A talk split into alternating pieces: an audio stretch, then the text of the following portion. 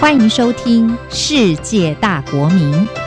让我们一起掌握世界的脉动。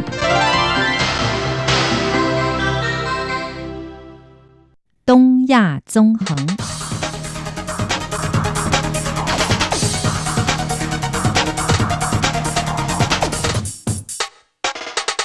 欢迎听众朋友来到今天的世界大国民东亚纵横单元，我是黎慧芝。今天节目照例邀请到警察大学公共安全系的董立文教授，为大家分析两岸相关的时事议题。欢迎董教授，董教授好，主持人好，各位听众朋友大家好。是，今天我们要谈的是近期两岸关系的观察啊，这个大家都非常的关切。从总统选举过后，一直到过完农历新年这段期间，两岸关系可以说不太平静啊。首先是中国民航局在一月三十号晚间宣布，从二月一号起取消紧贴台海中线的 M 五零三航线由北向南飞行时的偏置措施。接着呢，台湾在农历年前宣布停止旅行业组团赴大陆旅游。那之后就发生了大陆籍快艇翻覆，造成两人死亡的事件。那福建海警局在二月十八号强硬表态，将加强海上常态化执法。那么，金门蓝色公路游艇“初日号”呢？十九号下午搭载了二十三名游客出海游览，遭到福建海警局人员强制登船临检，大约三十分钟。那这些事件的陆续发生哦，是不是显示了目前跟未来两岸关系将进入一个更紧张的状态？这些相关的话题，一一请教董教授。首先要请教董教授啊，就是这个金门快艇事件的本质，这个事情的始末。在事情发生后呢，中国国民党籍的陈玉珍委员，他是金门的立委，他就说，以往哦，两岸和谐的时候，多半很多事睁一只眼闭一只眼，这种海上航行有时候多半海里或。不小心航到哪里会这样处置？现在呢，就是一定要谨守这个分际，安分守己啦。不论是客船或渔船，都互相不要越界哦，避免冲突升温。国民党的立委赖世宝也说，两岸关系是一个恶性螺旋，大陆海警登船临检，等于是亲门踏户，所以应该要尽速的启动对话。两岸这么紧张，已经到了剑拔弩张的状态了。那么，民众党的立委吴春成也表示，哦，应该请陆方说明登船临检的原因是什么，依据什么法规？如果没有合理的原因，这是不友善的行为。民进党团的书记长庄瑞雄也认为，金门离大陆很近。过去都可以和平相处，却因为这个个案引发波澜，政府双方都应该必须有所节制。他认为大陆这个举动呢不具善意，他认为双方要沟通，否则僵持是会劳师动众，过度浪费人力。几个立委的谈话虽然都是认为这个事情要解决，但是解决的症结在哪里啊？这个可能也不是这么简单的三言两语就说得清楚的。请教教授一一来分析，先从这个金门快艇事件来谈。嗯，好的，应该是这么说。我们台湾的总统选举结束以后，很明显的就是说，中共就是强化了哈，就一连串的对台湾不友善的行动。强化就什么意思？就是说，呃，总统选举以前就有了哈。举例来说，像中共的这个军机、军舰不断的扰台啊，这个骚扰台湾啊，然后呢，选前到选后呢。不断的放气球过来，啊，这也是骚扰台湾。然后呢，再加上刚才哦有谈到的哈，中共调整的这个 M 五零三航线往这个海峡中线哈更靠过来，然后这些等等一连串的行为哈，等于是说，其实北京无非就是在告诉全世界，他在向台湾这个增加压力嘛，啊。呃，回过头来，这个金门快艇事件呢，哈，这个是在过年期间二月十四号发生的一起意外事件。它本来是一个执法上的意外事件，哈。那当然，后续就是说，这个中共哈借题发挥，把它哈这个扩大成一个泛政治化的这个事件。如果把金门的这个快艇事件哈，把它哈政治化，哈这个借题发挥的话。事实上，是对两岸都很不利的，哈，不只是对两岸的这个政府很不利，对两岸的人民，尤其是金门、马祖、厦门啊，这个泉州啊、福建的这一些好人民都是不利的，哈，所以说也不晓得为什么这个北京他要这么干，呃，应该简单的说，我们回头看，呃，这个金门快艇事件的本质是什么，哈。事实上，在第一时间，呃，我们台湾的这个海委会跟这个海巡署就已经清楚的讲过，因为二月十四号的时候，发现一艘这个三无船舶啊，什么叫三无船舶？这必须强调啊，就是说发现了一艘不明国籍的快艇。那时候从船的本身来看，叫做不明国籍的快艇。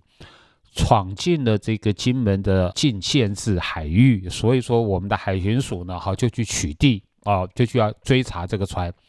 那这个快艇呢，好，它在这个追逐的过程中翻覆。那快艇上面有四个人，哈，当场就淹死了两个人，所以说还有另外两个活的，啊，那就被啊这个带到了我们金门，就被抓到了，哈，就连船带人就抓到了金门，好去审讯。整个过程呢，哈是这个样子。那这里面有一个非常重要的重点啊，就是什么叫做三无船舶？我刚刚说了，不明国籍的船只，就是这艘快艇。三无船舶的意思呢，哈，就是说它没有船名，也没有号码，没有登记证等等，什么都没有，这叫三无船舶。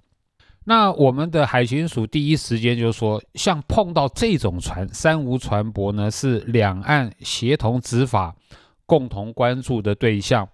双方啊，对于此类的船舶都会加强取缔。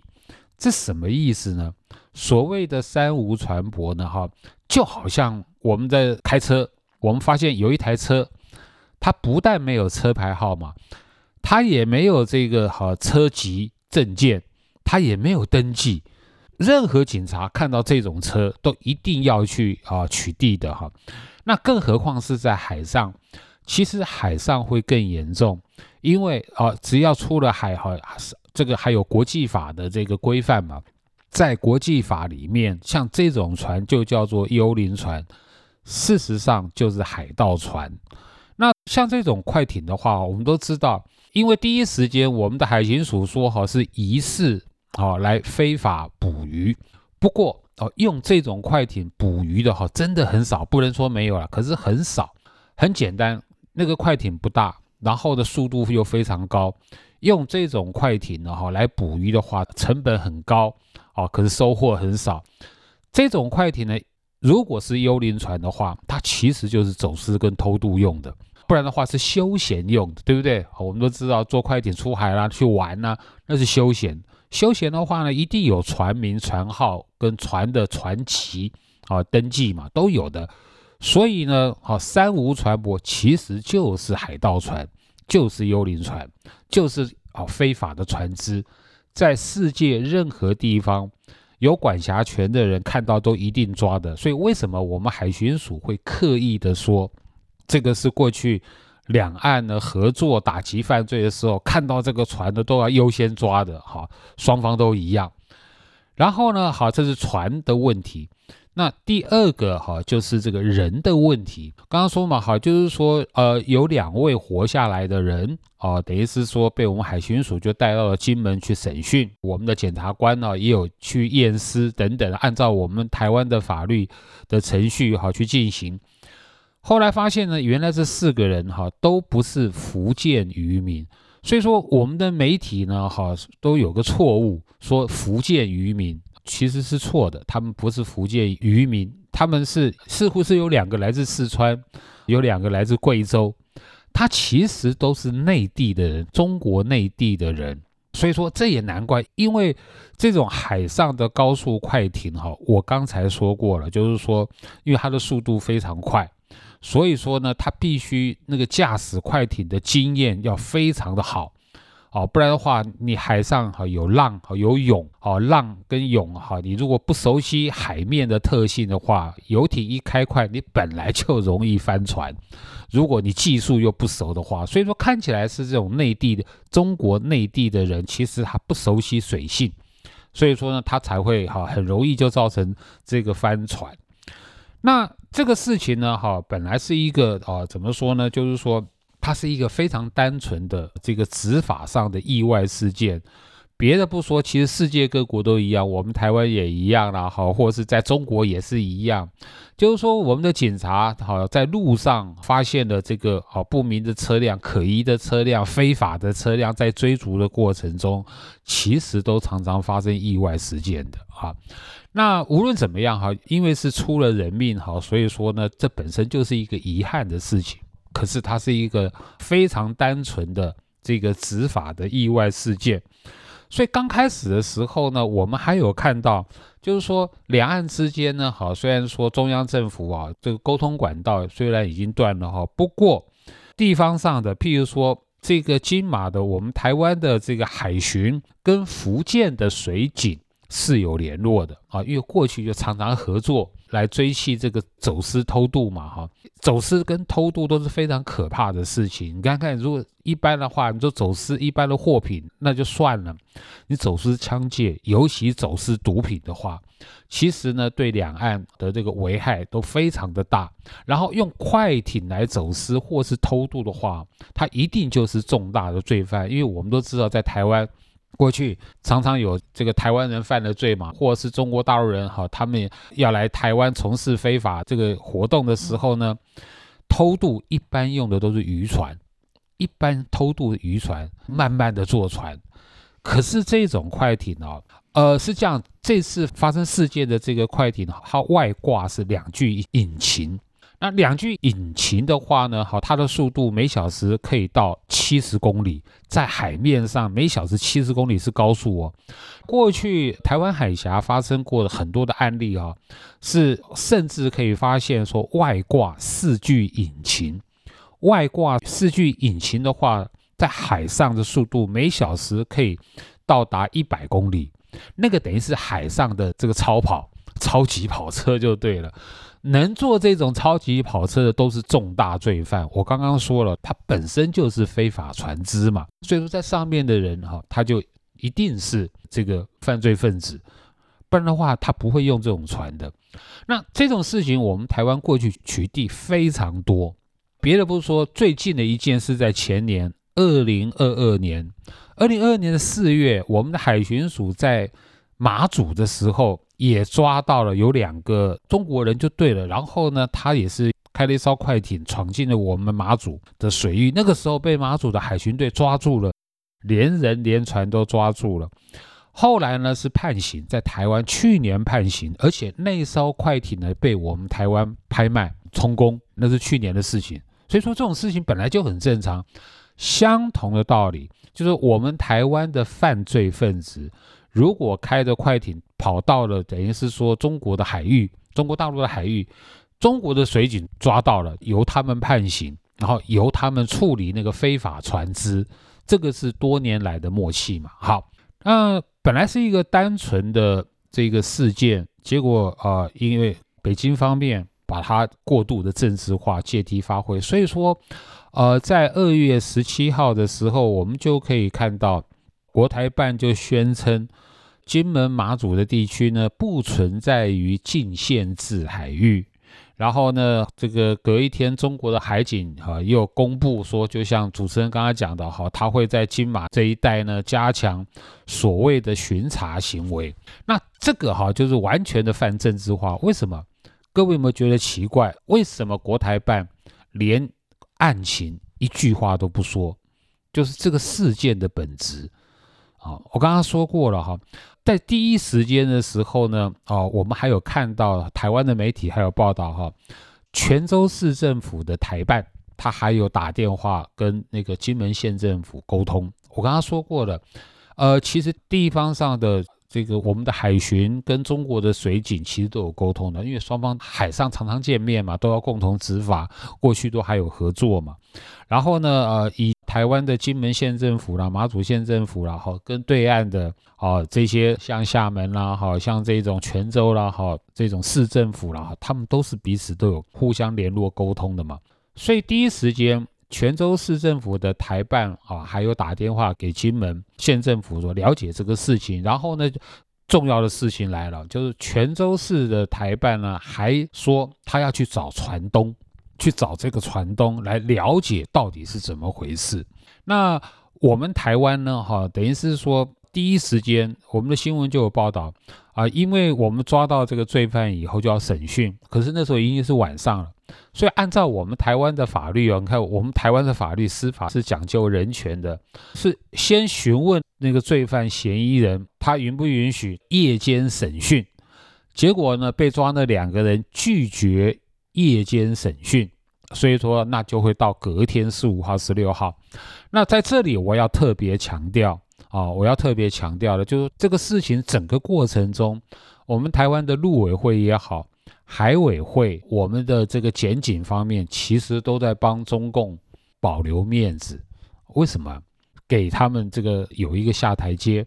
因为我们一直没有公布审讯的结果。然后不止帮中共保留面子，然后甚至呢，等于是在二月二十一号左右意外溺毙的那两个人，他的家属就已经到这个金门去了。等于说，我们的相关单位啊，也会跟对方的家属哈协商后续的事宜。我们会把人还回去，无论是这个遗体，或是说啊还活着的人，我们都会等于说交还给这个中国他们自己的处理。所以呢，这个是非常具有善意的动作，就对了。就是我们不但没有公布案情，我们甚至还把人就先交还去了。好，那。国台办他这样做的话，就是说我刚刚说借题发挥，本来是一个单纯的执法意外事件，如果说要上升到公开宣布不存在所谓的金马地区的禁限制海域，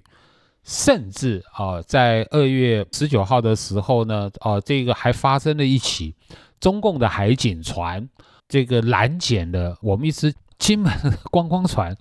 结果呢上船去临检嘛。等于是说这样做的话，哈，它引起的这个政治上的后果，哈，就会非常严重。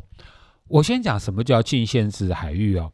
就是说禁限制海域啊，在我国的法律、台湾的法律是存在的。根据我们的《两岸关系人民条例》的规定，然后我们的国防部哦，它有去划定这个区域，在金门、马祖呢划定这个区域，原则上哈，就是以金马本岛。为基础，然后往外划八公里的这个范围。那个八公里的范围，就是说这个限制海域是什么意思？限制海域说，你如果来，你要通报，你要先得到我们的批准啊，我们金马这个政府的批准啊，你要进来的话，这个要限制海。什么叫禁止海域？就是说你没有得到批准，然后进到我们的限制海域，我们会去驱赶。如果进到进去到我们的禁止海域，那我们就会好，就是说会把你摧毁的。所以在从这样的角度来看的话，哈，等于是说，呃，这个八公里的划分是根据冷战的时候，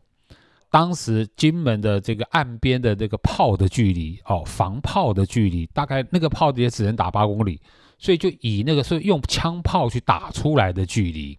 那如果现在说取消这个禁限制海域的话，那就等于是说要把两岸关系拉回到这个冷战的状态，就说好没有这个，那没有这个怎么办呢？就说我们的海巡署呢，其实是很平淡的回应这个事情，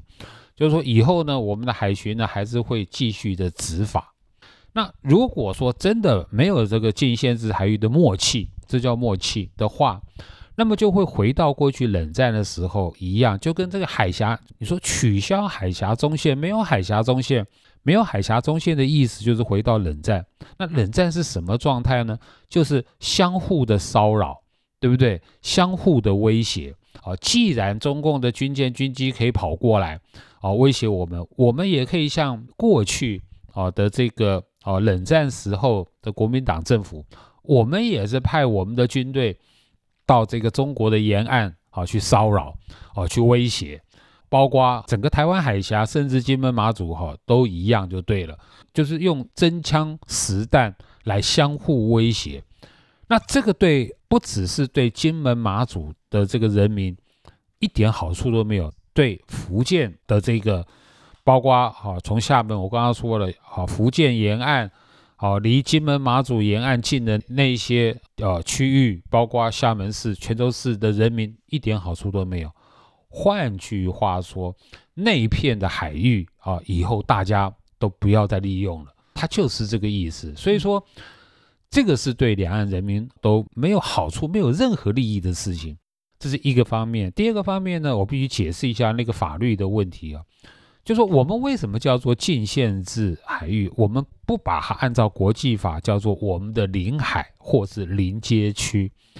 这个也是在呃向对岸表达善意。就是说，根据我们两岸关系人民条例，我们刻意的哈，在一个国家的架构、一个国家的架构内，来等于说形容这件事情叫禁限制海域。我们刻意就是不希望造成所谓的两国的印象。那如果这个呃北京宣布取消啊，他不承认，没有这个默契啊，没有海峡中线，没有禁限制海域，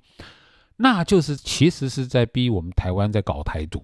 就是说这个我们用的这个法律的架构是一个国家的架构，那你如果连这个都不愿意，没有这个默契哦，没有这个承认的话，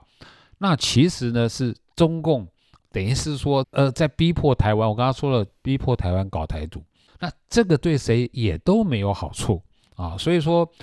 这个金门这个快艇事件呢，哈，大概哈它的始末是这个样子的。是。那除此之外，我们来看到更早以前的，就是这个 M 五零三航线的问题。中国民航局在一月三十号晚间宣布哦，从二月一号开始取消紧贴台海中线的 M 五零三航线由北向南飞行时的偏置措施，另外也会同步的启用。由福州和厦门衔接这个航线的 W 一二二 W 一二三航线由西向东飞行，这条航线是从二零一五年启用，目前因为这件事情又成为两岸的焦点。那教授怎么看 M 五零三航线的问题呢？好，这个问题呢，其实比刚才那个金马这个快艇的事件哈，其实更加的复杂啊，因为它涉及了台湾海峡公海地区了。简单的说哈，其实任何一位听众哈，如果说去网络上去找这个台湾周遭的这个海空，尤其是空中航线图，你就可以马上发现，其实台湾周遭的空域是全世界哈这空中飞机最多的地方，南来北往的哈，这个是最密集的地方啊，因为。我们的这位海云看了，连着日本、韩国，然后北京，啊，这个中国大陆的沿岸，上海，啊，下面的这个呃深圳、广州，其实这个都是经济最发达的地方，对不对？就是空中交通最繁忙的地方。那中共的民航局这次是说，哈，因为空中的这个拥挤，你看他用的就是这个理由。因为空中交通的拥挤，所以说他们必须把这个航线往我们这边靠，往我们台湾中线这边靠。那过去在马政府时代呢，这个事情就发生过，就是说这个事情有两个这个必要的条件，第一个啊，两岸是需要协商的，就是说有没有跟我们台湾协商。第二个哈，等于说也必须跟国际协商的，因为我说过那个已经是领海了哈，是公海了哈，是国际的空中航线，结果都没有，就中共就单方面的把他这个客运航线靠过来，那这样会很危险，就是说其实对中国自己的这个航班也都很危险的，就对了，就是干嘛要去冒这种风险？用自己的人民、自己的这个民航机来冒这种风险，就是都不商量，然后呢，就是说好这个说飞就飞。那当然，我们是把它认为是说呢，这当然是对台湾一个不友善的动作啊，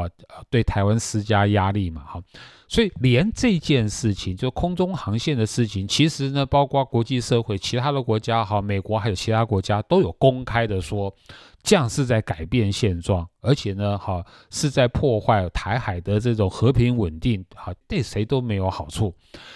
那当然，就是因为我刚刚说过了，本来我们台湾哈，这个民进党政府哈是说，啊，预计过完年以后，啊，就要开放我们台湾的这个团客到中国大陆旅游嘛。嗯。可是就是因为这一连串的哈，这个选完以后，中共一连串的对台湾非常不友善的行为。所以我们才会宣布说取消本来这个说要开放的台湾团客到中国大陆去啊旅游。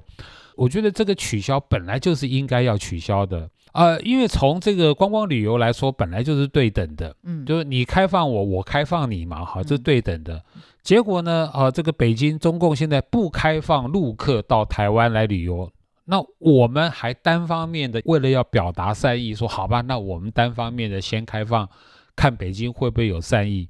结果呢，我们宣布了以后呢，不但北京没有善意，还有一连串的恶意行为。那这样子的情况下，我们台湾干嘛还要哦这个热脸去贴人家的冷屁股？而且甚至是自找这个修路就对了。没错，观光署最近发布的新闻稿的确是指出，这个法源呢是依据《发展观光条例》的第五十三条第一项，以及《旅行业管理规则》的第四十九条第十九款，基于陆方禁止组团来台，同时又变更 M 五零三航路。以及呢，损及了台湾的国安等等状况，所以呢，组团到大陆去的经营行为有损国家利益，因此暂停组团。这个部分呢，当然这个在野党团可能会有不同的想法，而且旅行业者也会有反弹嘛。比如说，这个民众党的党团总召黄国昌就质疑说，发展观光条例是以不确定的法律概念作为违规事后的处罚依据。不过，这个无论如何就涉及到两岸关系的状况，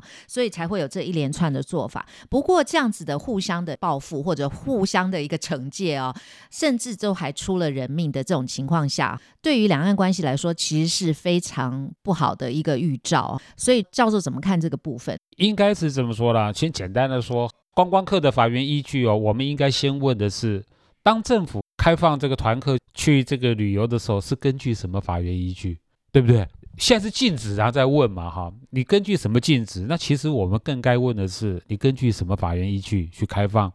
所以这边有两个解释，第一个呢，它其实行政命令就可以了。就这种是政策嘛，哈。那第二个，如果说要法院依据的话呢，那就要先问是根据什么法院依据开放的，是不是开放的时候那个法院依据就怪怪的，然后那立法院就修法嘛，好，这是简单的事情了。两岸关系是这个样子哈，就是说其实全世界都众所周知，其实两岸人民也心知肚明，是北京为了政治上的理由，不断的在对台湾施压嘛。所以说，这个施压的过程中，就变成说，我们台湾的政府，你看啊，台湾的政，我刚刚说过了，充分的表达善意，就是不愿意啊去跟这个北京针锋相对的去玩这些事情。其实我们可以对等报复的，你骚扰我，我就骚扰你，对不对？可是问题是，就想的就是说，台海的和平稳定，其实对两岸人民都有好处。可是，在这种情况之下，中共还一路的打压。所以说，这种两岸关系的这种前景呢，其实呢，北京它是要负完全的责任的。就是说，为什么还要这样一路的干下来啊？无论政治、经济、军事，对不对？这一连串的，其实台湾是没有哦筹码可以挑衅北京的，对不对？也不可能去找麻烦的。所以，那以后怎么办？那就要看回到习近平本身，看他的一念之间。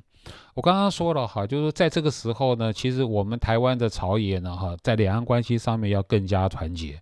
我刚刚强调了，取消禁限制海域，其实就是推翻中华民国政府、中华民国宪法、中华民国的法律。那这种情况之下，我们如果还要跟北京低头妥协让步的话，我们就后面没有退路的，我们就会被他强制统一了。好，那么有关于近期的两岸关系相关的话题，我们就讨论到这里。那么在下次节目时间呢，我们继续会邀请董教授为大家就时事议题做深入的分析。今天节目就非常感谢董教授的分析，谢谢。